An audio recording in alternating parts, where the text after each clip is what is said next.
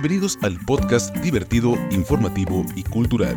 El día de hoy les ofrecemos un shot de bienestar. Como es habitual en todos nuestros programas, el día de hoy nos acompañan María Guadalupe Reyes Muñoz, psicóloga. Alex Rutiaga, cineasta, y por supuesto no puede faltar nuestra invitada, la licenciada Dagmar Carelia Juárez Villegas, nutrióloga.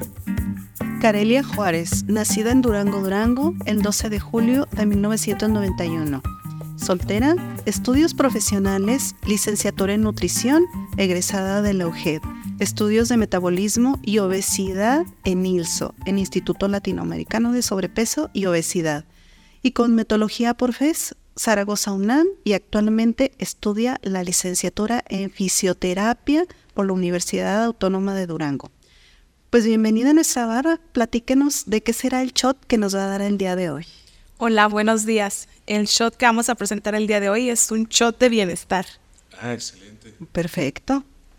Algo que nos hace falta el día de hoy, ¿verdad? A todos. Bienestar en todos los sentidos, físico y mental.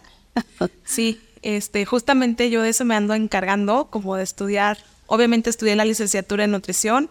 Posteriormente fui integrando otros conocimientos en este aspecto, fue en la cosmetología y ahorita pues estoy integrando esta fase en la fisioterapia, que todas engloban bienestar, cuidado personal y bienestar, ¿no? Si nosotros cuidamos nuestra alimentación, vamos a tener mejor digestión, tenemos mejor hasta cognicidad, podemos pensar mejor.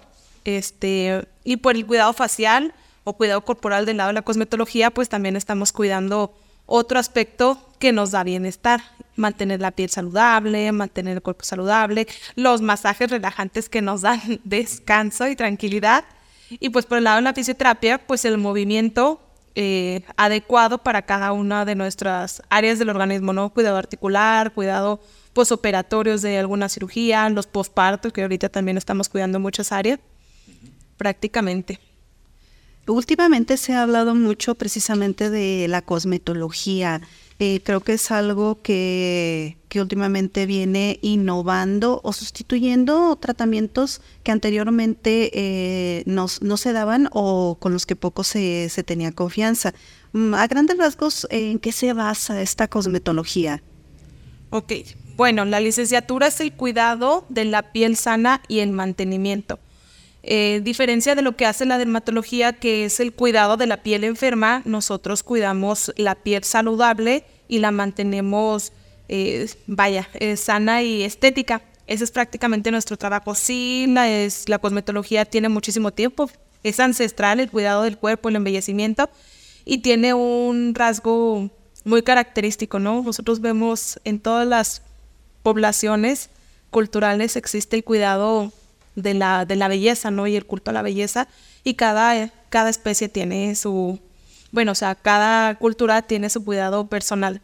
Entonces la cosmetología ha ido agarrando terreno, hemos estado creciendo. Yo empecé hace siete años con la cosmetología, como nutrióloga tengo diez años egresada y como cosmetóloga tengo siete. Y empecé y pues estamos innovando, ¿no? O sea, conociendo, viendo terapias eh, prácticamente quedan usadas y ahorita pues ya estamos agarrando más terreno, se está haciendo más del conocimiento como ustedes lo están diciendo que se está escuchando, ya, ya andamos haciendo ruido. Entonces nuestro, nuestro trabajo real pues es cuidar la piel saludable, mantenerla saludable, darle estética y que se mantenga lo sana lo más tiempo, el más tiempo posible. Eh, bueno, hablando precisamente de esta mancuerna que puede generarse entre la nutrición y la cosmetología, eh, ¿Qué podemos decir con base a, esto? La nutrición eh, en nuestro cuerpo, eso que, que, hace que nuestro metabolismo eh, procese ciertos em, nutrientes, sí genera que nuestra, nuestra tez, nuestra piel mejore, si hay alimentos que propician esos cambios. Sí, esa es una muy buena pregunta la, si nosotros estamos bien por dentro, nutridos, se nos va a reflejar en el exterior. La salud, así como el amor y el dinero no se esconden, la salud tampoco. Entonces, estando adecuadamente nutridos, se va a reflejar en nuestra salud. ¿Qué pasa, por ejemplo, con las personas que tienen acné? Anteriormente conocíamos el acné como una enfermedad de la pubertad, de inflamación, bacterias y que estaba creciendo. Actualmente los últimos estudios lo están viendo como una etapa hormonal, que siempre ha sido pues un acné hormonal, o sea, siempre ha existido un factor hormonal, pero ahorita lo estamos determinando como un factor hormonal y muy cargada la inflamación. A mejorar la alimentación va a repercutir. ¿Qué estamos trabajando? ¿Qué estoy trabajando yo ahorita, por ejemplo, con los pacientes de acné? Eh, estamos llevando el tratamiento, ellos llevan su tratamiento en casa, pero se mejora su nutrición, quitamos algunos de los alimentos que son proinflamatorios, entiéndase por eso los lácteos, las harinas, el gluten, eh, los ultraprocesados, que son todos estos alimentos que vienen envasados y vienen enlatados, y también otros productos, eh, el alcohol, el cigarro, ¿no? También los estamos disminuyendo y vemos que tienen una mejor evolución a cuando se le están tratando, tratando únicamente con medicamentos eh, propios para el acné, ¿no? La tretinoína o los antibióticos que se generan, o sea, dan un resultado, tres, cuatro meses, pasan ocho, diez meses y vuelve a llegar el paciente con el mismo estado. Entonces, atenderlos desde el área de nutrición es estarlos atendiendo de una forma más holística, más complementaria. Estamos tratándolos, pero desde el origen y no nomás lo que estamos viendo. Sí, porque a final de cuentas viene siendo un síntoma, ¿no? De, una mala alimentación, de un mal estilo de vida. Como dices, el, alcohol, el cigarro, la comida procesada, todo eso eh, propicia, ¿no? Que, se muevan las hormonas y como resultado es el acné. Entonces, si te pones cremita, si te pones este el jaboncito que anuncian en la tele, sí te va a dar resultado, pero durante un tiempo limitado, ¿no? Entonces, la idea es tratar esto desde origen y como tú dices, es algo hormonal, no es algo necesariamente de la adolescencia como se suele pensar, no, es algo que puede presentarse a lo largo de toda tu vida y es tratable, ¿no? Aparte. Así es, sí, lo estamos ya viendo, es que siempre tuvimos que ver al ser humano como un ser holístico. Y pues nos hemos estado las ramas médicas, como que yo le llevo la nutrición, el internista le lleva el tratamiento del internista, si hay problemas de psiquiatría, lleva problemas de psiquiatría por aparte. Y todo radica en nuestro salud gastrointestinal. Entonces, si cuidamos nuestra nutrición, por ende vamos a tener salud gastrointestinal más elevada y eso se va a reflejar en los estados de ánimo, en la piel, en los problemas, eh, hay muchos problemas psíquicos relacionados también con la nutrición. Ahorita platicamos un poquito de eso. Estamos indagando ya mucho en lo que, lo que anteriormente llamamos la flora la estinal Ajá, la flora intestinal ahora la conocemos como microbioma o microbiota, o sea, todos los estudios. Y estamos viendo que si se deteriora eh, la microbiota intestinal, se deteriora realmente en todo el cuerpo.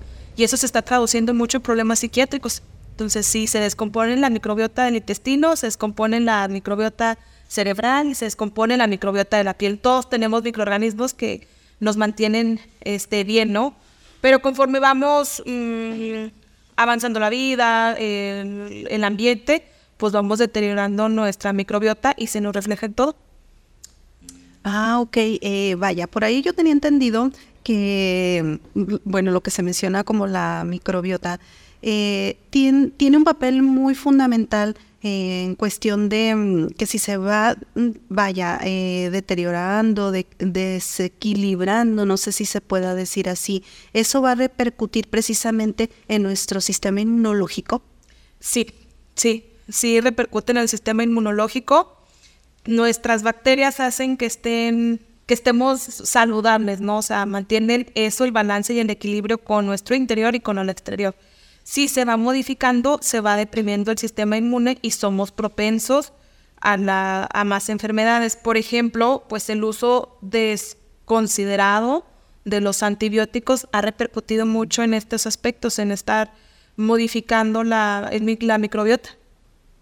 Eh, bueno, sí, yo tenía entendido que, que por eso tiene un cierto límite, bueno, como vaya, como todos los medicamentos o la mayoría, eh, tiene un límite de tiempo para ser este, tomados, ¿verdad? Porque precisamente los antibióticos influyen en la destrucción eh, eh, posterior de, ciertas este, características que naturalmente tenemos en nuestro organismo y eso hace que nuestras defensas pues comiencen a, supongo que a bajar. Sí, a raíz de esto pues los antibióticos se hicieron ya, antes, anteriormente eran de venta libre y pues la automedicación como buenos mexicanos, pues repercutió en esto y pues están dando muchos problemas de salud. A raíz de esto se hizo la nueva normatividad de que los medicamentos fueran antibióticos fueran ya no fueran de venta libre. Claro, sí, solo con receta médica, ¿verdad? Así es. Sí, no, porque se va propiciando eh, toda esta resistencia a los antibióticos y todas estas cosas. eh, que, eh, bueno, ahorita no, no vemos las consecuencias, pero en el futuro pues se van a ver, ¿no? Las, las consecuencias del, del uso desmedido de los antibióticos. Y más a corto plazo, pues como dice eh, Lupita, eh, pues nuestro cuerpo, ¿no? Los tiene que procesar, el hígado, todo esto. Entonces, es destructivo ahora y va a ser destructivo a largo plazo el uso desmedido y descontrolado de, de los antibióticos, ¿no? Sí, sí repercute. Otra de las cosas que, bueno, es que mm, abusamos de todo. Creo que es muy poca la población que conoce la moderación. Entonces siempre he dicho, ¿no? El mexicano come con todo o se toman las pastillas de todo el tipo y si toman alcohol toman de todo, ¿no?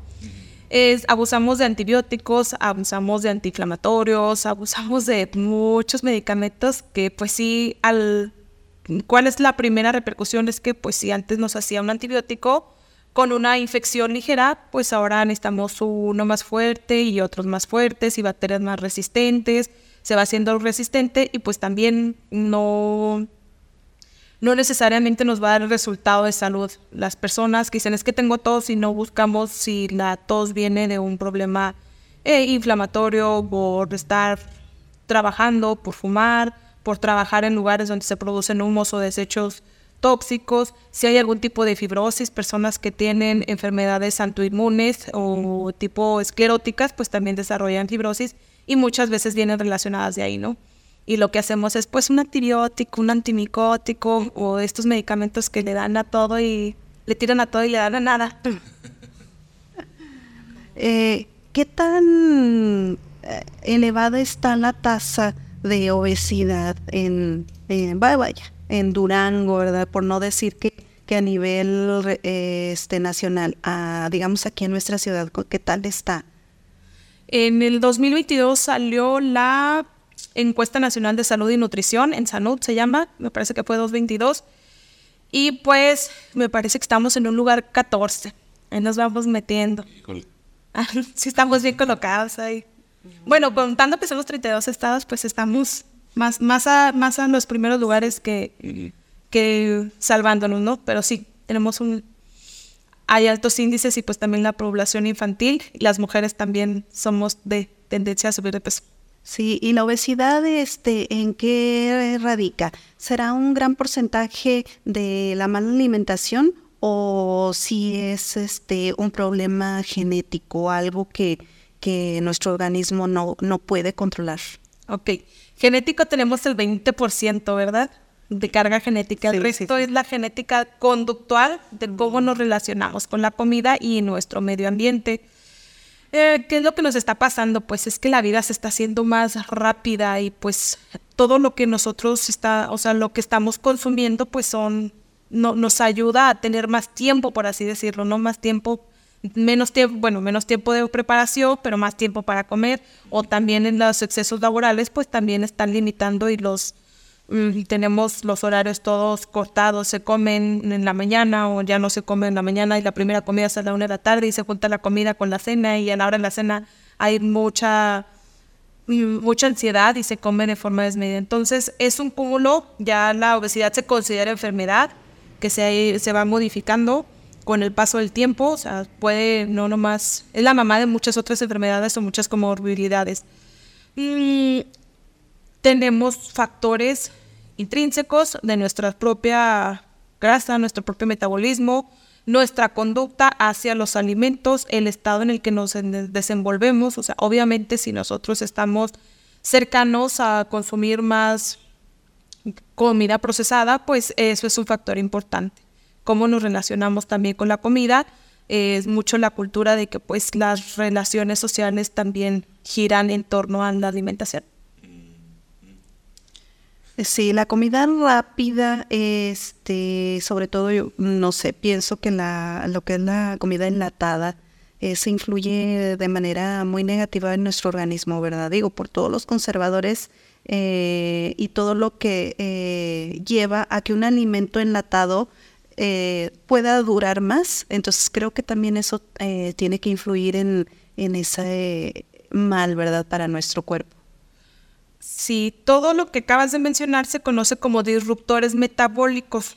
¿Qué es eso? Nosotros consumimos algunos aditivos, porque están adicionados a, los alimentos, para que se mantengan frescos, para que sean más suaves, para darles color, para que darles turgencia o que tengan mejor maleabilidad. Entonces, al estarle agregando todo esto, estos productos adicionados se, se convierten en cambia nuestro metabolismo. Obviamente el cuerpo no está hecho para procesar químicos, no estamos, pero el cuerpo es muy sabio que se adapta a modificarlos y darles así como que yo no conozco esto, pues ver por qué lo transformamos para poderlo sacar de aquí. Pero pues está adaptado el cuerpo para poderlo transformar. Pero sí es un factor importante, no nomás la comida procesada, o sea, no nomás los enlatados, la comida ultra procesada, o sea, las, hamburguesas, las... Ajá, lo calentamos en el micro prácticamente. Vaya, o sea, le estamos dando al organismo con todo. Entonces el cuerpo se adapta y responde, pero, por ejemplo, ustedes llegaron a ver personas con acné, ¿no? ¿En qué edad la, la veían normalmente? Pues en la, en la adolescencia. En la adolescencia, sí. En, en, secundaria, preparatoria. Sí, sí. Ok, ustedes no me creerían que tengo niños con acné de 7 años. Oh, ya, ya comienzan a, mucho más chiquitos, sí. Tenemos ya niñas con acné entre los 7, 9, 11 años. Yo tengo 32 años. Obviamente eso no existía cuando yo tenía 12, o sea, el que tenía granos a los 12 era rarísimo, pero ahorita pues en primaria se les está atendiendo problemas este, de acné relacionados con disruptores hormonales. ¿Por qué? Porque se están, eh, como están más eh, propensos a comida procesada, están haciendo las, eh, por ejemplo, pintarse el cabello más chiquita, pintarse las uñas, esta, el gel de las uñas, los perfumes, los desodorantes son disruptores hormonales, entonces modifican y nos van adelantando a la situación. Entonces, estas personas o estas niñas que están llegando con problemas de la piel, resulta que también su primera menstruación o menarca, pues llegó también a los 8 o 10 años, cuando también sabíamos que eso no era normal, que no era un dato habitual. Qué barbaridad. Este, recordé en este momento con ese ejemplo que en una ocasión una, una conocida, ella empezó con problemas de acné increíblemente eh, ya cerca de los 40 años. Y sí recuerdo que, que, lo hacía muy a la broma, decía, después de vejez viruela, decíamos, ay, qué extraño, ¿verdad? O sea, bueno, pues entonces esto quiere decir que es un factor eh, de, de, nuestro metabolismo, no tanto de la, de la edad, sí, sí este va junto, como dicen por ahí, junto con pegado, ¿verdad? Sí, posiblemente puede ser de, de la edad porque hay ciertos eh, elementos que en, que en, esa etapa eh, pueden repercutir más. Entonces, eh, si nos vamos a la cuestión ya no tanto de la edad, sino del factor que, que está propiciando esto, pues esto ya puede ser entonces eh, equivalente a ya fuera de, de, los años que tengamos, ¿verdad? Sí, decíamos que la acné hormonal cuando, ay, es que está en la adolescencia, está creciendo, le subió las hormonas y pues ya se le sabe. Entonces, pero meramente el que decíamos que era hormonal era esta situación a las señoras que llegaban, tiene hormonal y ¿dónde le sale? Ah, no, en la barbilla, eh, en alguna parte de la barbilla y en el cuello, nada más, no, el resto de la cara no le sale. ¿Y cómo son las lesiones? No, no pues son como pústulas gruesas, dolorosas y con mucha tendencia al enrojecimiento y al dolor.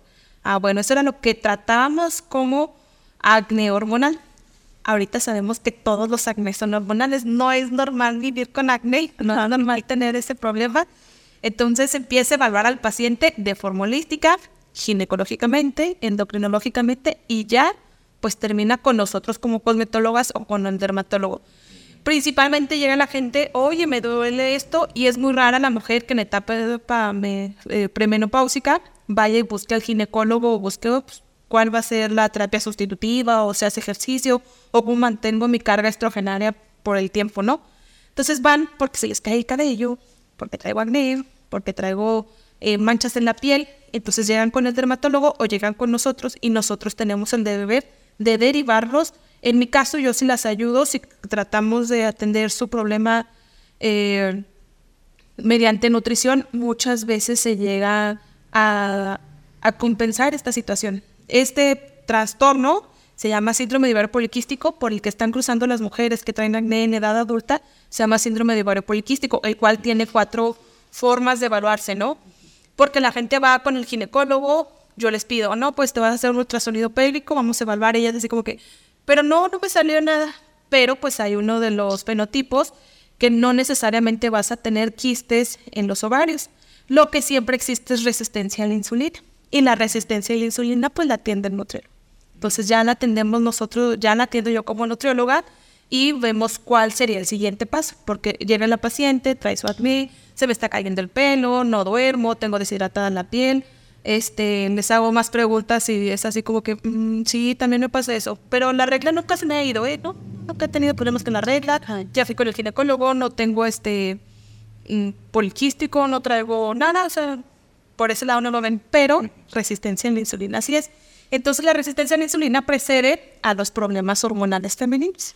Se pueden hacer perfil hormonal y todos los parámetros salir bien, este, medir testosterona libre y todo sale absolutamente bien, pero ellas dicen, no, pues entonces, ¿qué es esto? Pero si se hacen prueba de resistencia a la insulina, va a salir modificada. La prueba anteriormente era también ya muy cara, ahorita ya es como parte del estudio, se llama FOMAER y pues no sé, están 200, 300 pesos. Ay, qué, qué, interesante, la verdad, porque esta cuestión de la mm, resistencia a la insulina, mm, pensábamos que porque ya era, bueno, anteriormente se decía, ah, no, pues es que entonces ya tienes una tendencia a, la diabetes. Y nada más, ¿verdad? O sea, ya ese era el círculo que caracterizaba esta resistencia y, ya empezaban a tratar al paciente con posibilidad a que ya pudiera desarrollar este o casi casi ya estuviera en la etapa eh, o los comienzos de una diabetes. O, ¿O qué hay en relación con esto? Sí, es porque un paciente ya también tiene tendencia a la diabetes. Sí hay una tendencia, pero no necesariamente nos podríamos guiar por eso, ¿no? La literatura dice que los mexicanos, por el simple hecho de ser mexicanos, pues tenemos un 40% de posibilidades de desarrollar eh, diabetes, nomás por el simple hecho de ser mexicanos, o sea, como parte de la estadística. Okay. Pero hay pacientes que cuidan su bienestar, cuidan su alimentación, comen en horarios, duermen adecuadamente y nunca llegan a desarrollar. Entonces, ¿cuál es la diferencia y cuál no? Esto es precisamente de lo que yo vengo a hablarles, del bienestar y el autocuidado eh, para permanecer lo más saludable posible. Sí hay estadísticas, pero pasan igual personas que dicen, oye, pues mi mamá tuvo cáncer, pero nunca desarrolló cáncer esta persona porque se cuidó, porque dejó de tomar alcohol, de, de, de, desvelarse, el manejo del estrés, de automedicarse. Muchas personas inclusive dejan de pintarse el cabello, pintarse las uñas como por antecedentes de familiares de cáncer. Entonces, el hecho de que tengamos una carga genética no quiere decir sí, no vas a padecer, en tres años no vas a desarrollar. Si logramos modificar nuestra conducta y nuestro autocuidado y mejoramos nuestro bienestar, obviamente se va a prolongar el estado de salud. Sí, sí, sí, porque bueno, yo bueno, siempre he pensado que en los últimos 200 años la sociedad ha cambiado muchísimo, pasamos de ser eh, en gran parte granjeros, vivir en el campo, cultivar nuestros alimentos, hacer actividad física todo el día, ir a recoger leña, ir por agua, ir a, todo esto, a vivir en grandes urbes donde el ritmo de vida es muy acelerado, donde se comen alimentos procesados, donde como mencionaste hace rato, los horarios no nos dan, los tiempos de, no nos dan por el trabajo, por la escuela, por infinidad de factores. Entonces, todo esto este, es importante tomarlo en cuenta. Eh, como tú dices, el, dejar, por ejemplo, de, pintarse el cabello, de las uñas, es por los químicos, por, por, todo el, procesamiento químico que tienen estas cosas. Eh, pues todo esto va modificando de una manera interna ¿no? nuestro, nuestro metabolismo y nos va modificando poco a poco y van aumentando riesgos, eh, pues como tú dices, ¿no? De cáncer, por todos los químicos a los que estamos expuestos, no nada más en la comida, sino en, en pues, todo lo que nos ponemos encima, ¿no? Porque ya, ya es muy diferente cómo se hacen las cosas a cómo se hacían hace 20 años, hace 50, hace 80 años.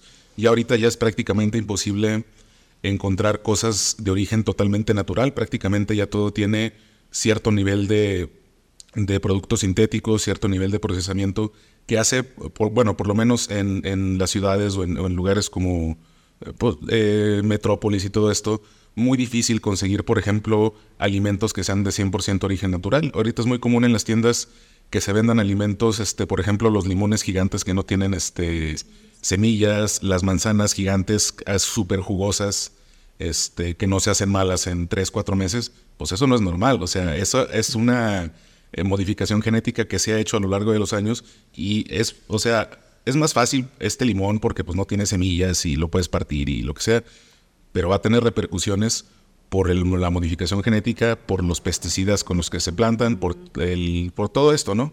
Entonces va siendo cada vez más difícil este, llevar un estilo de vida, digamos, natural más cercano al que tenían nuestros antepasados y por lo tanto se van a ir presentando cada vez más problemas que a lo mejor nuestros antepasados no tenían y a nosotros nos va a tocar este, tener, ¿no? Entonces es parte de este cuidado el estar consciente de todo esto y llevar un estilo de vida que nos permita un, mejor desarrollo, este, pues sí, ¿no? Como seres humanos. Eh, sí, y es parte de, o sea, de lo que nosotros tratamos de hacer como nutriólogos, ¿no? Yo creo que todo esto es de elección, porque obviamente pues las manzanas y todas las cosas ya traen alguna carga, pero pues obviamente no se compara una manzana con lo que pueda tener versus unos chetos, ¿verdad? que sean una sopa eh, instantánea o algo así. Entonces todo es cuestión de elección, de ir eligiendo qué sí quiero, qué no quiero y cómo hacer las cosas, ¿no?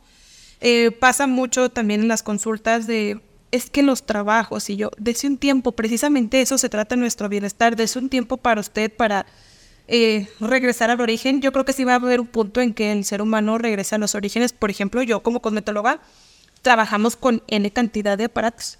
Tengo muchos aparatos, pero estamos regresando a las terapias manuales y están siendo mayor valoradas a nivel mundial, brasileñas, colombianas, venezolanas, técnicas francesas este, para mantener la figura, estamos regresando al origen de la técnica manual, cuando ya hay un abismo de diferencia y pues muchos aparatos intermediarios. Entonces, pues hay que elegir qué sí queremos y qué no queremos hacer. Entonces, por ejemplo, en mejor elegir alimentos más saludables y poder optar por, bueno, me pinto el cabello, ¿verdad? Pero llevo una comida más saludable. Eh, internamente a mi organismo está entrando algo más saludable y lo pongo como en la balanza y pues ir haciéndonos y ejercitando la voluntad para comer menos pan, harinas, pastas, este, todo el trigo en sus múltiples formas habidas y por haber y optar por formas más saludables, darle potencial a, las, al maíz, a la avena, quinoa, otro, con otra forma de alimentación. Entonces es una de las de las elecciones que podemos tener? Eh, bueno, en cuanto a la cuestión saludable física, no, no sé si tú has tenido pacientes que aparentemente eh, traen un problema precisamente de, de, problema, vaya, estoy repitiendo, un problema eh, de cuestión de, su metabolismo, pero que tú te des cuenta que, que más bien ah, hay una situación, no sé, emocional.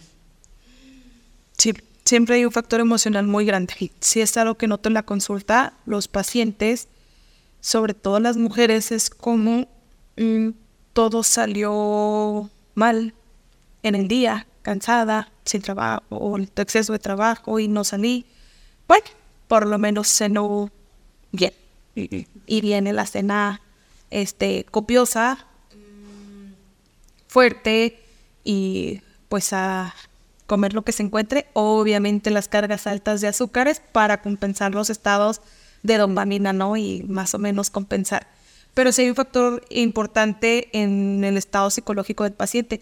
Si nosotros trabajamos, obviamente, para el paciente también a veces como nutriólogos estamos, no, mira, te vas a enfermar de esto, o viéndole las cosas positivas a que elijan estar en bienestar y el paciente así como que, pues muy chido tu choro, pero no me lo comproban. Y no te lo compran. Entonces, pues necesitamos la ayuda de un psicólogo que diga, ah, necesitamos saber dónde es el origen, qué te está amarrando esa situación, por qué te estás vinculando a la alimentación de esa forma, por qué te estás vinculando a, al azúcar o a estar en estados de completo sedentarismo y pues ver cuál es el origen para poder modificarlo. De ahí viene como el crecimiento del mindfulness, que es como verlo de manera saludable, porque también las corrientes de cognitivo conductuales, pues si el paciente tiene cierta carga de culpa por no poder llevar un plan de alimentación correcto, o como se le están indicando porque llega, ay, me va a regañar, no, no quería venir porque ya pequeño, no, pues no es pecado, pues pasó, pero hay que regresar al ¿no? Ay, pero pequé y lo hacen así y muchos de los pacientes dejan ir a la consulta porque se portaron mal. Entonces tenemos todavía esa conducta así de o bien bien o mal mal y no podemos mediar todo esto. Entonces eso genera al paciente como mayor frustración de que lo estoy haciendo, pero todos modos quedó mal. Y obviamente si ponemos en la balanza de que el paciente con cierto sobrepeso ya trae un problema emocional aunado a la, a la alimentación, obviamente su físico no le hace sentir súper bien, no se siente satisfecha, su estética no le parece agradable, comprar talla 11 no es igual que subir una talla, entonces ya trae una contradicción emocional. Y de autoestima, empezar un plan de alimentación donde no logran llevarlo de manera correcta, repercute más porque crece, se, se interioriza más esa mm, propuesta interna de decir, no puedo, no, pues ya hice esto, ya hice aquello y no puedo.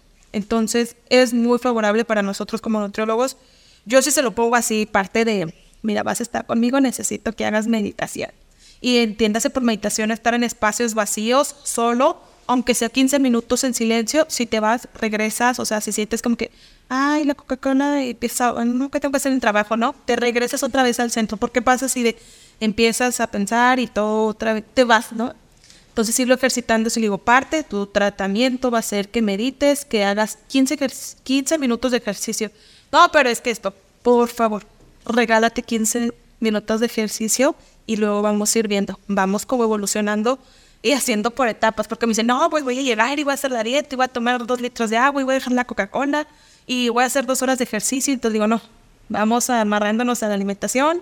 Posteriormente brincamos a la situación de hacer ejercicio, te acoplas a la alimentación 15 días, te acoplas a los el ejercicio otros 15 días y hay personas que sí después de una situación psicológica fuerte, como pasa mucho con algunas mujeres que se divorcian, que se separan o que pasan que cortan los lazos laborales también. y que sufren una pérdida, ¿verdad? Ajá. Hay muchas que sí les cuesta, pasan el bache, pero renacen, ¿no? Así de, no, si puedo, me lo merezco, voy a hacer cosas por mí, voy a buscar mi bienestar, voy a buscar mi cuidado, todo lo que yo no hice. Ahora, hoy es cuando voy a hacer y voy a hacerlo de forma diferente. Y pueden aguantar las dos litros de agua, el plan de alimentación, el ejercicio. Pero con otros es como vámonos lento y pues necesitamos una persona, un psicólogo o un terapeuta que nos ayude a verlo de otra forma, ¿no? De darle significado a la situación Sí, me llama la atención este porque es como un tipo de contrariedad cuando el paciente, el ejemplo que, que das, que el paciente llega y ya eh, con, con una, eh, un comportamiento de culpabilidad verdadero, que, ay, no me porté mal, este, yo sé que, que ya desde ahí estamos viendo que este paciente emocionalmente eh, ya está llevando una situación muy contraria a lo que a, esa emoción que debería de presentar cuando llega este a, consulta, ¿verdad? Entonces ya eh, desde ese punto arrastra algo algo negativo y, y consecuentemente pues a veces lo lo, eh, esa situación la desvía para calmar esa, vamos a decir, una ansiedad, un estrés, lo sustituye eh, con la alimentación para comenzar a sentirse bien. Entonces es contradictorio, ya sabe de antemano que se sintió mal, que hay algo que repercutió negativamente en su conducta, llega con esa situación de, culpabilidad y, y ¿qué pasa? Pues no siguió la dieta, no siguió el, este, el, plan de alimentación y volvemos a empezar. Sí, es un círculo, vicioso. Eh, estar trabajando con los pacientes en estas circunstancias eh, es trabajo diario, o sea, hay que hacer hincapié en que el cuidado personal, el bienestar, la recompensa viene posterior. O sea, en el trabajo de los psicólogos, de los psiquiatras, de los dermatólogos también, las cosmetólogas, los fisioterapeutas, y yo como nutrióloga necesitamos mucho del trabajo del paciente. O sea, el 50% es, se hace la indicación, yo te acompaño en el proceso, voy a hacer esto, nosotros seguimos modificando, voy a viajar, qué si vas a hacer en el viaje, qué no vas a hacer en el viaje, e irlo orientando, ¿no? Pero necesitamos el paciente ponga eso parte. Entonces el paciente tiene que poner, pero el resultado lo ve pasados 30, 45 días.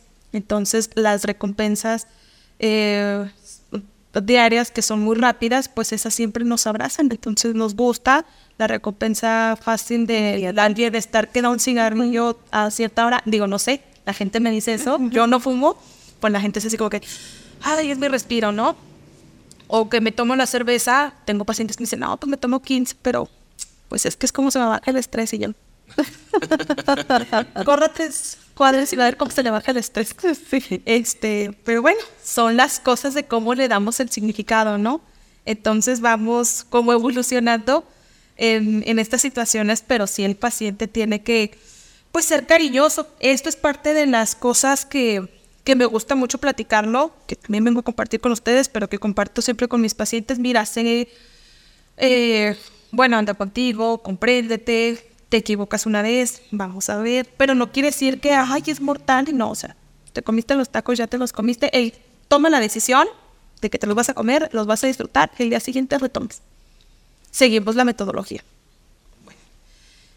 Pasa, sí, pero no lo vas a hacer como todos los días, ¿verdad? ¿Qué? Porque es lo que nos está llevando aquí hacer todos los días lo mismo, los tacos, las gorditas, las tostadas, el panes y bebidas endulzadas. Entonces, las recompensas fáciles son lo que hace que el paciente también las haga. Y pues tenemos que estimular mucho al paciente de mm, tranquilo, vas a ver un resultado. Con los cuidados faciales es, ay, tengo una mancha y no se me quita, y ya me dice esto y me dice el otro, y no se me quita, ¿no? Entonces, se te va a quitar, pero necesitamos de constancia, de tiempo, de comprensión, y yo siempre les digo las tres C, ¿no? Constancia, continuidad y consistencia es el éxito de cualquier tratamiento. O sea, en fisioterapia se hace, en estética se tiene que hacer y en nutrición se tiene que hacer. Lo que se mantiene perdura. Claro, yo creo que este tanto en, en la cuestión de, de la nutrición y, todo tipo de, de, dietas, así como también las terapias eh, psicológicas, tiene todo un proceso y los pacientes, y lo digo porque también este, en, en, la consulta de psicología, eh, los pacientes eh, creen que eh, en una sesión ya van a arreglar su situación. Incluso llegan a preguntar, bueno, este psicóloga, ¿y en cuánto tiempo esto se me va a quitar, verdad? ¿Cuándo voy a quedar ya así como que bien chido, bien arreglado? Y no, pues no se trata de, va a depender de cada, este, de cada paciente, como supongo también es en, nutrición, ya depende de cada metabolismo y cada paciente que obedezca o no un, tratamiento, pues así va, va, va a responder este a, alcanzar su, su, su, meta, no, no es de un día para otro, hay que, hay que hacer entender a, a los pacientes que no de la noche a la mañana esto se va, se va a llevar a cabo y, ya van a tener lo que, lo que buscan. Eh, es un trabajo, el bienestar se construye, o sea, se construimos estar en un estado de tranquilidad, construimos y tomamos decisiones de qué sí queremos hacer y qué no queremos hacer por nuestro bien, incluyase hasta con eso de ver con quién sale el exnovio, sí, porque pues en eso también se construye mucho nuestro bienestar y nuestro estado mental. Con la nutrición también estamos construyendo pues nuestro cuidado. El ejercicio que hagamos ahorita pues es el, la movilidad que vamos a tener en los 60, los 50 años de nuestra vida futura, ¿no? Entonces, lo que nosotros estamos construyendo actualmente va a ser lo que nos dure la salud posterior. Les voy a comentar algo, les voy a platicar, compartir yo viví en la Ciudad de México, viví en la Ciudad de México, estuve en el Instituto Nacional de Nutrición y pues la vida cansada, ¿no? Así. Siempre me levantaba yo a las 6 de la mañana para entrar a las 8. Entonces corriendo así, ah, que si llega, que si no llega. Y pues es gente muy competitiva el chilango y pues las personas que están en ciertos hospitales pues la tendencia de ser muy competitivos y pues los mejores de los mejores en el ámbito que hay. Entonces siempre vivir como en esas circunstancias. Yo me acuerdo que traía mi laptop donde estaba haciendo mi tesis y mis cosas y yo así de, ay, que no me la van a robar, pensando que no me la van a robar, que, y si no, pues, y, y cuál iba a ser mi actuar si se subían al microbús a robar y todo eso. Pues imagínense en el estado que yo estaba siempre pensando negativamente o viendo cuál podría ser la situación. Entonces, pues sí es un estado muy cansado. Entonces estaba yo trabajando, cuidaba la salud, cuidaba, o sea, yo hacía mi ejercicio allá, pero sí vivía con esto. Entonces, pues un día decidí, dije yo, bueno, pues me la roban, me la van a robar, O sea, no me va a quedar de otra. Este, se las entrego, yo guardo mi tesis en una memoria, la subo a la nube y la sigo manteniendo, ¿no? Entonces, pues ya decidir que sí y que no. Siempre les digo también a los pacientes, ¿usted cree en Dios? No, pues que sí, tengo pacientes muy creyentes de Dios y yo, dejen en manos de Dios. Y ya se va a ir como arreglando. No, pero es como, mire, pues nosotros no podemos hacer nada. O sea, va a ver cómo se arregla. Y por ejemplo, con el tema de mi computadora, nunca se me perdió en la Ciudad de México, me la robaron en Durango hace dos años. o sea, finalmente no robó nada, pero en Durango, ¿no? O sea, no pasó como yo me lo imaginaba. Me viste el total estrés pensando que y resulta que no. Entonces, pues sí, me, me, programé que en algún punto esa computadora yo creo se iba a perder de alguna forma este, trágica, pero nunca pasó en la Ciudad de México. O sea, nunca tuve problemas en Ciudad de México, no pasó nada y pues hay que dejar las cosas sucedan. Sí, así es. Eh, no, pues súper, súper interesante el tema de, de, la nutrición, de este tipo, de esta alternativa este, de bienestar. Pero hablando de lo que es la parte de la fisioterapia, eh, vaya, me suena como que el nombre relacionado a esa, a esa cuestión terapéutica eh, pero ah, física, pero yo creo que eh, engloba eh, distintos rubros, ¿verdad? Es física, emocional y, no sé, metabólica, no sé, algo así, como que así me suena este tipo de, especialidad. Ok, este, más o menos para acá, pero no. Voy a explicarles. Yo estudié licenciatura en nutrición, yo una persona muy pesada, muy gorda. Este, estudié la licenciatura en nutrición hace 10 años. Me voy a la Ciudad de México. No puedo decir que, ay, yo siempre soñé con ser nutrióloga y siempre tuve la tendencia de querer ayudar a los demás. No, la realidad eso no existía. Yo no sabía que la nutrición existía. Hasta que entró a la carrera y pues obviamente yo estaba gordita, voy con el nutriólogo y fui perdiendo peso. Entonces entré yo pesando noventa y tantos kilos, salí de la escuela pesando 62. Entonces fue un trabajo completo, algo de conocimiento. Posterior, voy a la Ciudad de México, empiezo a hacer investigación, yo me quedo en el Instituto Nacional de Nutrición haciendo investigación, me gusta, pero no me gusta la vida capitalina. Capitalina de vacaciones es la cosa más majestuosa sobre la faz de la tierra, pero de trabajo para vivir, no. Totalmente diferente. sí, o sea, sí puedes tener muchas cosas porque estudios, hay mucho como forma de estudiar, cultura, deportes, eh, pues es la cumbre, ¿no? La gente más preparada está en la Ciudad de México, ¿no? Sí, sí. Entonces, pues me regreso yo a Durango, empiezo con la consulta, me gustaba, sí me gusta la consulta y la interacción con el paciente, pero decía yo, no, pues es que también quiero hacer investigación. Pero pues dije yo, no, no quiero hacer una maestría en investigación médica o biomédica o ciencias eh, de la salud, porque no me quiero dedicar tanto a ser maestro. O sea, yo quiero estar en el laboratorio con el paciente subiendo datos y haciendo comparaciones. Bueno, entonces empiezo con mi consulta en el 2017, empiezo a conocer a los pacientes, empiezo a crecer y pues la mayoría de mis pacientes llegaban, oye, pues que un tratamiento, un masaje, un balín, un té, una pastilla y un de todo. Y yo, y pues me doy cuenta que hay una relación con cosmetología, cuidado y embellecimiento corporal con la nutrición, que las dos las juntamos y hacen bienestar, ¿no? Hacen autocuidado y generan bienestar.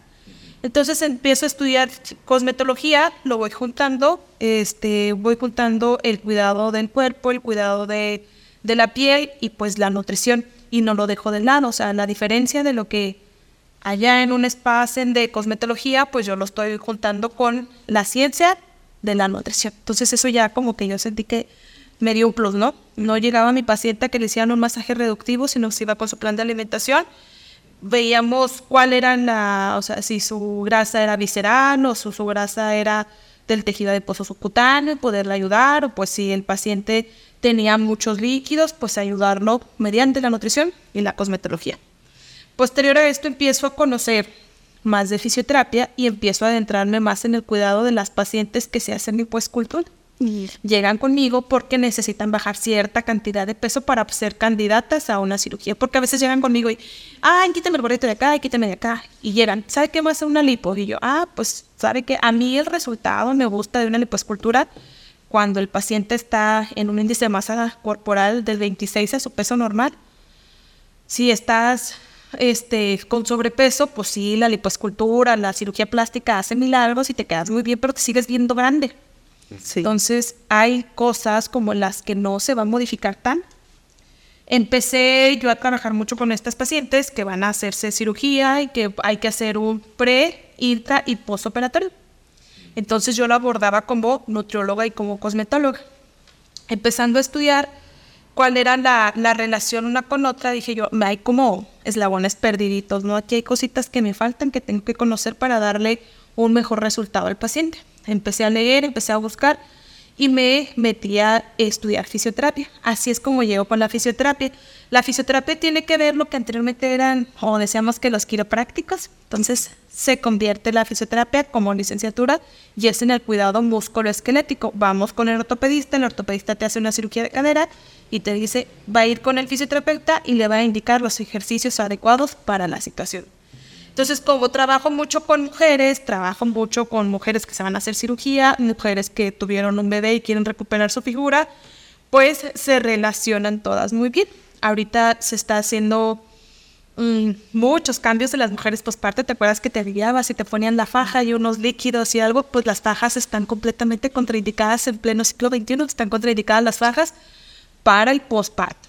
¿Por qué? Porque pues tenemos el suelo pélvico y el suelo pélvico pues al estar apretado y posterior a haber tenido un bebé, pues tiene la tendencia a caerse más y eh, pues a repercutir en tener incontinencia urinaria y pues más problemas eh, relacionados con la salud femenina. Entonces, antes, antes de esto, yo empecé a estudiar técnica hipopresiva. La hipopresiva es el mantenimiento de la respiración y ejercicios abdominales para, yo lo hacía para reducir la cintura, o sea, para que mis pacientes tuvieran la cintura más chiquita pero realmente pues fue un ejercicio que se utilizó en fisioterapia, que lo hizo un fisioterapeuta, para mantener los, eh, el suelo pélvico fijo, o sea, que las mujeres no tuviéramos incontinencia urinaria después de, los embarazos, o pasa que las mujeres estornudan y se salen el chorrito, entonces este tipo de ejercicios ayudaron. Entonces dije yo, ah, pues por aquí está el camino. Así fue como di yo con la fisioterapia.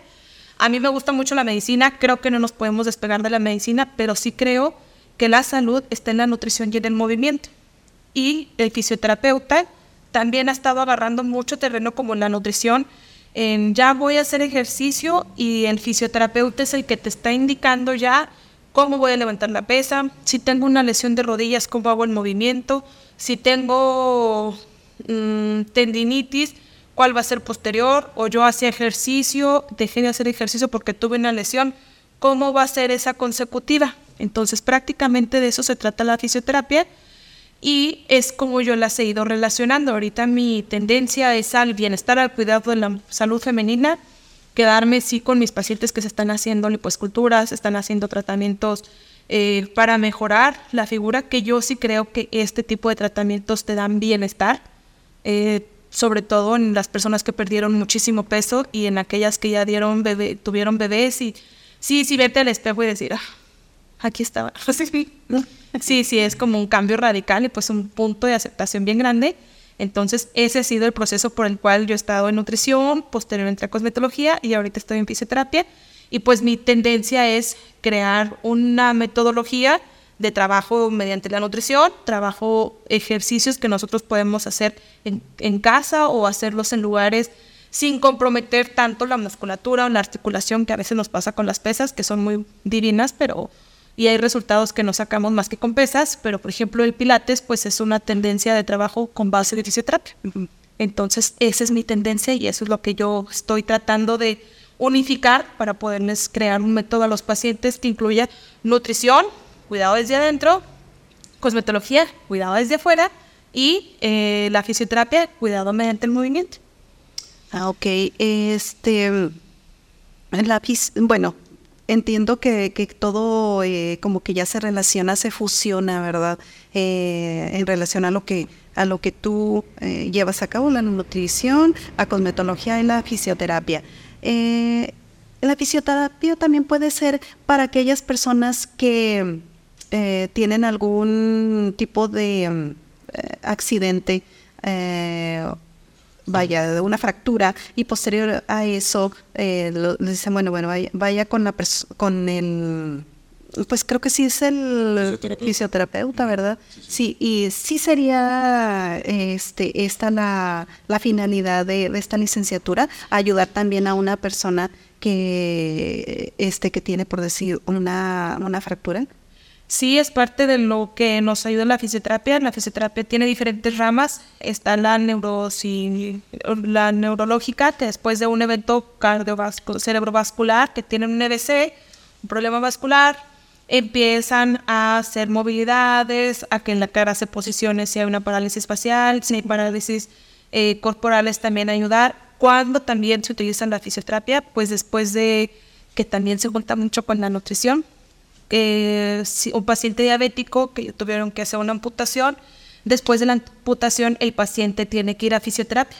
para aprender a ponerse las mallas, aprender a caminar, si le van a poner este eh, una prótesis. una prótesis, aprender a caminar. Si tuvieron un accidente, como bien lo dicen, pues también la rehabilitación de cadera, rehabilitación de los miembros superiores, inferiores después de un accidente. Entra también con las personas que tuvieron quemaduras totales del cuerpo. O sea, el fisioterapeuta en México no se está utilizando tanto, ha ido como agarrando terreno, apenas está empezando como muy fuerte la, la fisioterapia dermatofuncional, que es lo que yo me quiero especificar. Eh, tratar meramente, pero el dermatofuncional trabaja todos los problemas de la piel, las quemaduras, eh, se hizo la remoción de un tejido, estar eh, rehabilitando al paciente. Pero sí, es una de las ramas importantes de la fisioterapia, ayudar eh, terapias de deglución para los bebés que no pueden como comer bien. Entonces también se van uniendo y finalmente volvemos a lo mismo. Vuelven todo tipo en la alimentación, cuando hicieron traquetomía, traqueostomía, también entra la nutrición y también entra fisioterapia. Entonces es algo muy, muy completo lo que tú le ofreces a tus pacientes, ¿no? Porque son varias ramas de estudios las que tú conjuntas y les ofreces algo que, por ejemplo, un nutriólogo que no está especializado en fisioterapia o viceversa, no, no pudieran ofrecer porque tú tienes como este eh, como esta visión más amplia, ¿no? De cómo se pueden relacionar una cosa con la otra. Sí, ¿verdad? Sí, eso es lo que estoy buscando. En México, en la Ciudad de México, Monterrey, Guadalajara, existen las clínicas donde están todas. O sea, en la misma clínica hay fisioterapia, en la misma clínica hay este nutrición y en la misma clínica hay un ortopedista, un médico internista, está la ginecóloga que nos puede ir ayudando pues en Durango todavía no estamos como tan unificados. Existen, no sé, lugares donde hay albergados pediatra, eh, ginecólogos, nutriólogos, están todos juntos, ¿no? Pero trabajan de forma y distinta. O sea, yo trabajo por mi lado, nomás compartimos el lugar. Entonces, mi idea sí es estar con el paciente, que mi fisioterapeuta le digo, oye, llevo una, una dieta normocalórica, baja en sodio, con estas características y que el fisioterapeuta diga, ah, perfecto, entonces yo lo voy a trabajar, pero conozco el, el paciente y la situación actual del paciente y para dónde vamos, ¿no? Pasa mucho con el paciente, por ejemplo, geriátrico, es parte también de la fisioterapia mantener el ejercicio de los pacientes geriátricos. Entonces, el paciente geriátrico, antes de que hubiera geriatras en Durango, que me parece que hay como 3, 4, estaban con el internista, estaban con el gastro, estaban con el neumólogo y estaban en psiquiatría. Entonces, pues traían una terapia y el psiquiatra, no, no, no, no, no, ya no tomé esto porque esto le va a contraponer con esto. Y luego llegaba con el, el internista y no, espérese, vamos a ponerle esto y pues se volvían en un bonche de medicamentos y el paciente tomaba ah, medicamentos a las 12, todo el santo día está tomando medicamentos. Llega la geriatría, la geriatría va disminuyendo la cantidad de medicamentos que pueda estar ingiriendo el paciente y unifica un solo tratamiento. Eso es la tarea del geriatra, ¿no? Estarnos viendo eh, su, su estado psicológico, su estado mental, eh, su estado neuronal, su estado gastrointestinal y pues lo que llevaría normalmente el internista, suponiendo que el paciente es hipertenso y diabético, ¿no? Entonces, pues se unifica. Entonces mi tarea o mi sueño es poder unificar y que toda la gente en un solo centro pueda encontrar, ay, voy yo a nutrición, pero también puedo llevar a mi mamá a fisioterapia y pues se complementan una con la otra. Esta nutrióloga estuvo conmigo en el proceso de mi embarazo, me llevó el control del embarazo, estuvimos previniendo problemas. Posterior a esto, pues me quiero ver bien, me quiero otra vez re reempezar a verme estética, cuidarme la piel, todo eso, ah, pues qué cremas utilizo y me trataban en posparto. Pero el suelo pélvico me lo atendió la fisioterapeuta. Y con un, digamos, un precio también adecuado, ¿no? Porque también cuando los servicios son independientes, pues son, pues sí, más elevados. Más costosos. Sí, no, sí pagas todo por separado y vas con el internista a un lado, con la ginecóloga al otro lado y pues sale más. Entonces tener como un conjunto de servicios que el paciente los requiere y que no tiene que estar buscando de forma independiente. Sí, no, y que, y que se lleva, como tú dices, no es independiente de cada, que nomás compartan el mismo edificio y cada especialista tiene su consultorio, ah, pues, cada quien no sus pacientes, no, que sea todo un, todo, un proceso en conjunto. Y como tú dices, que sea accesible, porque también el, por ejemplo, si alguien tiene todos estos problemas y dice, es que tengo que ir con 5, 6, 7 médicos diferentes a cuatro eh, centros médicos, y me va a salir en tanto, pues se va a desanimar, ¿no? Y no va a, tomar, va, va, a haber más el peso de, de, lo que le va a costar el precio, el moverse de un lugar a otro, el llevar tantas citas diferentes con tantos médicos diferentes, va a ir desanimando, ¿no? Al paciente a atender estas cuestiones que son muy importantes, ¿no? Así, así, es una de... El, el paciente a veces no continúa y hay que ser honestos, México no estamos, no todos tenemos la capacidad económica para pagar este, salud privada, sin embargo, pues la necesitamos. Y pues es un factor importante por el cual el paciente empieza a dejar las terapias o no tener un control de su salud en el precio. Entonces, y también digo, Durango no es como que, ay, son 40 minutos para ir a tal lugar, o sea, no estamos muy extendidos, pero sin duda pues ya el tiempo cuenta, ¿no?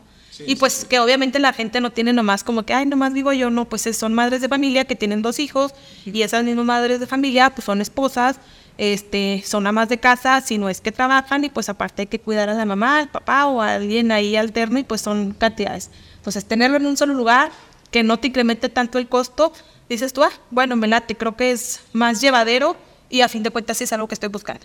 Si no va uno y dices tú, Uy, voy a estudiar industrial a que me atiendan una cosa y luego tengo que ir hasta Avenida La Salle para que me atiendan otra.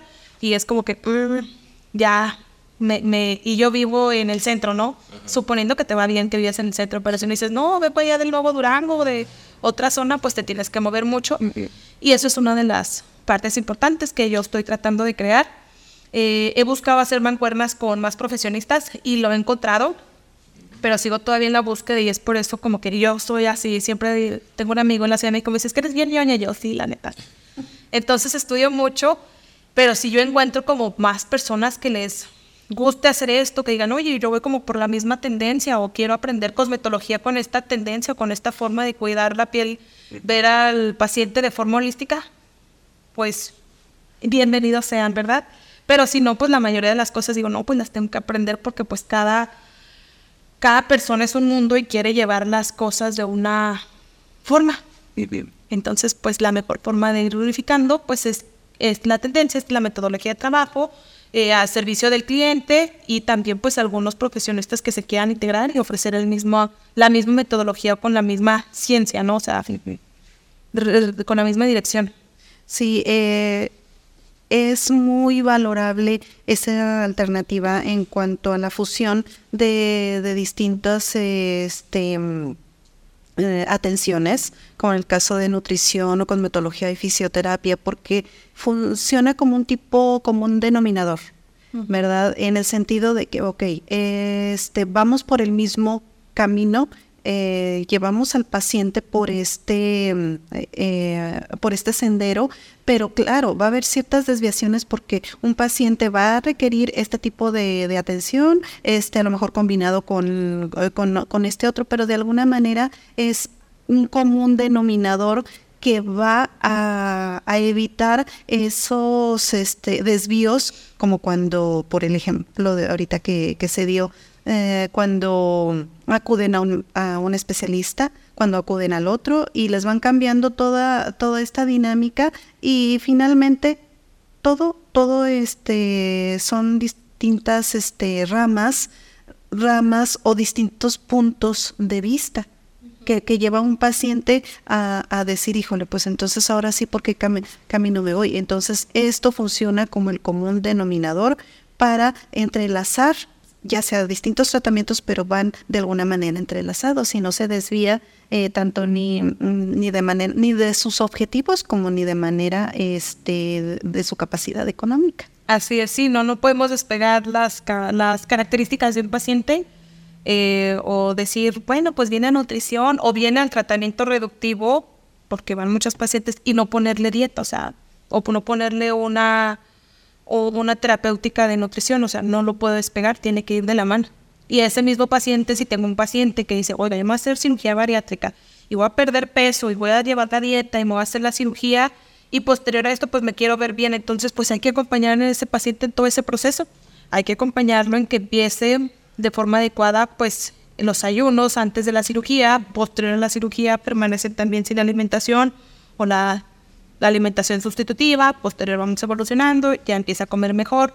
Hay que llevar la dieta así de líquida, líquida clara, líquida y, lo ya sólida, empezar las dietas blandas, a una alimentación normal, como también la terapéutica en fisioterapia, el paciente come cuando se hizo una cirugía bariátrica, lo, lo, es muy difícil deglutir y se pierde la motilidad intestinal también, tan poca cantidad de comida que está comiendo.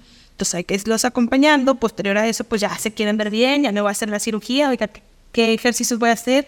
Oiga, si obviamente llegué a 150 kilos, nunca en la vida moví estos 150 kilos, y ahorita peso 70, pero no tengo condición física. ¿Qué ejercicios? ¿Cómo empiezo para hacer ejercicio? Entra a fisioterapia y le dice, ah, vamos a hacer este, este, este proceso.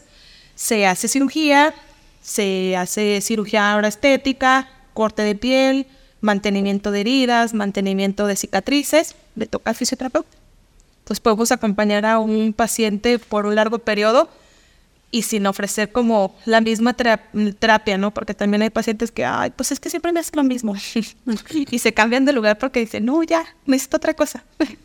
no, no nos gusta estar en lo mismo. Entonces, aprender a hacer otras cosas para ofrecer otro, pues una alternativa. ¿no? Okay. Este tipo de tratamientos este, se puede considerar que no son invasivos, ¿verdad? Sí. O hasta qué grado eh, este, sí pueden llegar a ser, que supongo que, no sé, quizás es un mínimo de porcentaje, pero en su mayoría me, me suena así, como que no son invasivos. No, nosotros las cosmetólogas no legislativamente, legalmente no podemos hacer tratamientos, no ponemos botox, no ponemos ácido hialurónico, no hacemos lipopapadas, no hacemos mini lipoesculturas de consultorio, que eso no debería existir, pero nosotros no tenemos legalmente permiso para hacer ese tipo de, de tratamientos. Todos son mínimamente invasivos, seguros, obviamente evaluamos el paciente, se le hace su historia clínica, que si tratamiento es para ti, que no para ti, este, si traen marcapasos, si tienen alguna lesión, si tuvieron cáncer, se evalúa todo, ¿no? Y le hacen la propuesta de tratamiento, pero sí, nosotros no nos metemos en nada que ponga en riesgo la salud, este, y que nos pueda, pueda comprometer la salud del paciente. Sí, porque ante todo yo eh, debe de prevalecer la, la ética, ¿verdad? Supongo que cuando hay algún tipo de situación que el paciente cree que de manera cosmética eh, se va eh, a, tratar y no es así, creo que ustedes este, derivan al paciente a donde sí corresponde. No sé, se me ocurre con el dermatólogo, ¿verdad? Sí, nosotros no vemos, por ejemplo, enfermedades este, de la piel, cáncer, enfermedades vasculares. la cosmetóloga no debe de estar quitando verrugas, fibromas blandos, no deberíamos estar haciendo eso, no hacemos cortes, no ponemos rellenos, que sí existen, pero pues aquí en recomendación no lo hagan, pacientes no lo hagan.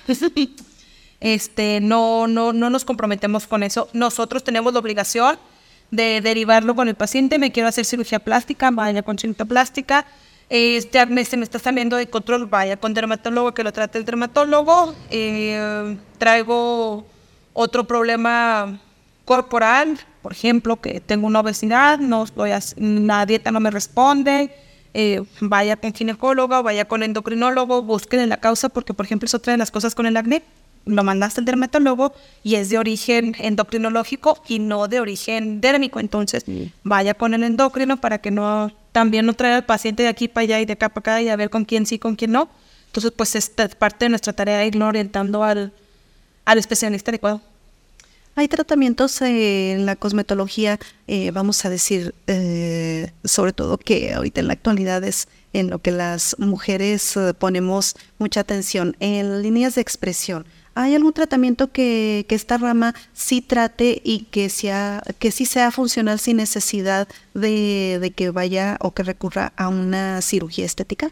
Sí, sí hay. Y también están, bueno, está el tratamiento de lo que nosotros tenemos en la clínica. Están los tratamientos como cosméticos con, vaya, con cosméticos, técnicas manuales y aplicación de ciertos cosméticos que nos ayudan, silicio orgánico, DIMAI, retinoles, para mejorar la calidad de la piel. Y eso se refleja.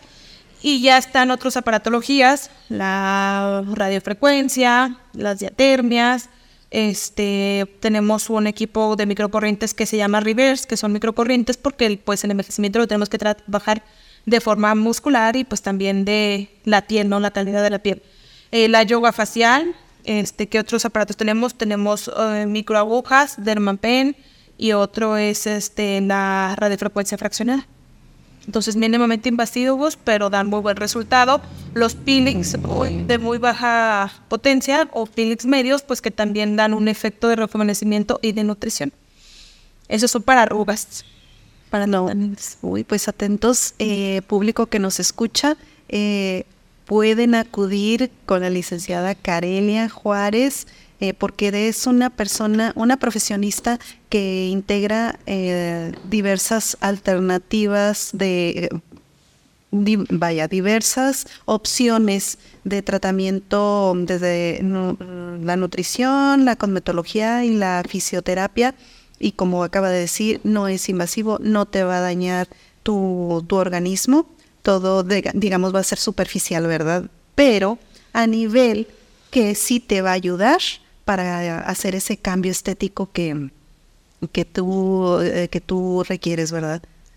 Sí, pues yo creo que es genial esto que estás haciendo porque pues estás juntando varias disciplinas eh, que son, eh, bueno, hasta cierto punto no tan, digamos, del, del conocimiento común. Por ejemplo, yo tenía compañeros en la universidad que pensaban que la cosmetología era que te enseñaban a maquillarte con cosméticos o que el, el, un nutriólogo nomás vas cuando estás extremadamente gordo y no puedes, pues no, o sea, son, son, son, son cosas que van cambiando, la ciencia médica va avanzando, estas disciplinas van siendo cada vez más, más y más importantes y sobre todo van siendo más esenciales para nuestro día a día. Entonces, el hecho de que tú estés juntando todas estas disciplinas, todos estos conocimientos, que traigas este, lo que tú aprendiste fuera de aquí para pacientes de aquí de Durango, que les ofrezcas una, una atención integral, a mí me parece genial. Y a mí me parece algo, este, pues sí, muy importante y sobre todo el que tú quieras cambiar esa cultura de, de mandar a un especialista y acá, y, sino tener todo junto y ofrecer una atención integral, eh, pero no por separada, sino que se relacione una cosa con otra. Entonces yo creo que eso es muy importante y muy necesario, sobre todo eh, en, en, un ritmo de vida tan acelerado, donde cada vez este, eh, vamos, nos va importando menos nuestra, nuestra salud, nuestra alimentación, nuestro todo. Yo creo que es muy importante tener toda esa atención integral. Así es. Sí, en la invitación es para que tengan autocuidado, incentiven y hagan eh, invitación a otros a cuidarse. Digo, desde los que son psicólogos, que se dedican al área de la salud, los que son fisioterapeutas, las cosmetólogas, que ya está creciendo mucho es Durango cosmetólogos, nutriólogos y pues ir médicos también, ir orientando al paciente a mejorar su salud, a mejorar su estado emocional, su estado de nutrición, su estado estético, porque la verdad si esto no se ve bien por fuera es que está bien por dentro. Entonces sí, como cuidando todos estos aspectos. Eh, los que estamos dentro del área, pues invitar a otros profesionistas a que se integren y pues vayamos como haciendo este cambio de pensamiento del paciente o de la cultura mexicana de que algo me, de algo me de morir.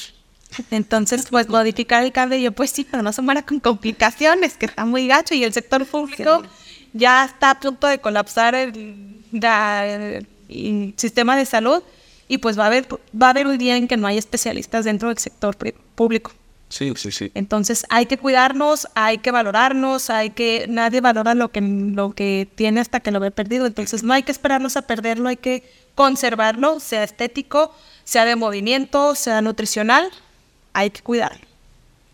¿En dónde podemos contactarte si quisiéramos una cinta contigo? Ok, estoy en mi clínica, se llama Modela. Pueden encontrarla como Modela DK en Facebook, en Instagram. Eh, también mis redes sociales están abiertas como Carelia Juárez. Y ahí es donde subo cositas, recetas, eh, testeo productos de me llegó vamos a ver qué si sirve, qué no sirve. Y ahí ven reseñas.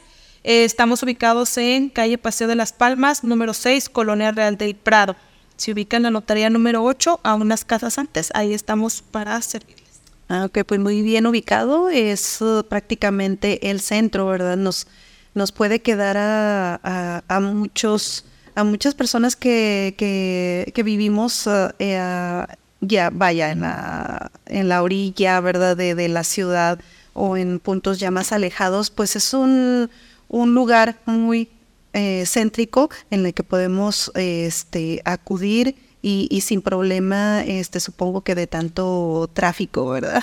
Sí, no, no, está en zona tranquila, a gusto, hay estacionamiento. Está bonito. Está excelente. ¿Algo más que quieras agregar, este, Kareli, en, en cuanto a este interesantísimo tema de, de este bienestar integral? Que busquen ayuda, que no se sientan solos. Este, siempre hay personas eh, con ganas de ayudarlos a ser mejores, a sacar su mejor versión, ¿verdad? Entonces, para mí, muy en mi creencia personal y siempre lo, lo platico, es que nada es para siempre. Entonces, si tienen un problema, se va a pasar, lo que hoy está ahorita y nos estresa ahorita no va a ser mañana, entonces un día a la vez y todo tranquilo. Claro, todo paso a paso y todo tiene solución. Hay que tratarlo nada más a tiempo, hay que evitar que cierta situación se nos salga de control y pues poco a poquito, esta inversión es, es eso, es una inversión en nuestra salud, ¿verdad? Gastamos en otras cosas tan superficiales, así que pues en, en nuestro tratamiento, en nuestro cuerpecito, ¿verdad? Que es el que nos va a acompañar siempre y hasta que terminemos e, en este plano terrenal, pues hay que darle su mantenimiento, ¿verdad? Y, entender que eh, siempre la vida pues nos pasa factura, así que hay que evitar que el costo de esa factura pues sea tan elevada, ¿verdad? ¿Algo más que quieras agregar, Alexis? No, pues nada más agradecer a la licenciada por acompañarnos, por platicarnos este, de este tema súper interesante y súper importante este, hoy en día. Eh, yo creo que nos aclaraste muchas dudas, nos hablaste de, muchos procesos que desconocíamos y sobre todo yo creo que nuestra audiencia eh, pues ahora conoce la, importancia de, la cosmetología, de, la fisioterapia, de la nutrición, o sea, de los nutriólogos y la importancia de tener estos procesos integrales. Entonces te agradezco mucho este, tu presencia en, en nuestro programa y pues al parecer los shots del día de hoy venían muy bien cargados, es hora de pagar la cuenta y cerrar la barra.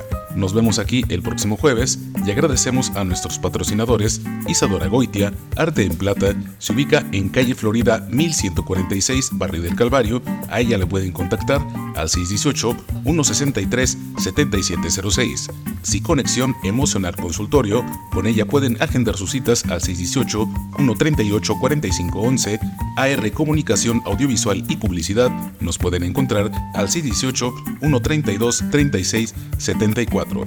Recuerden visitar las redes de la nutrióloga Carelia Juárez y nos vemos aquí el próximo jueves. Hasta luego. Gracias. Gracias.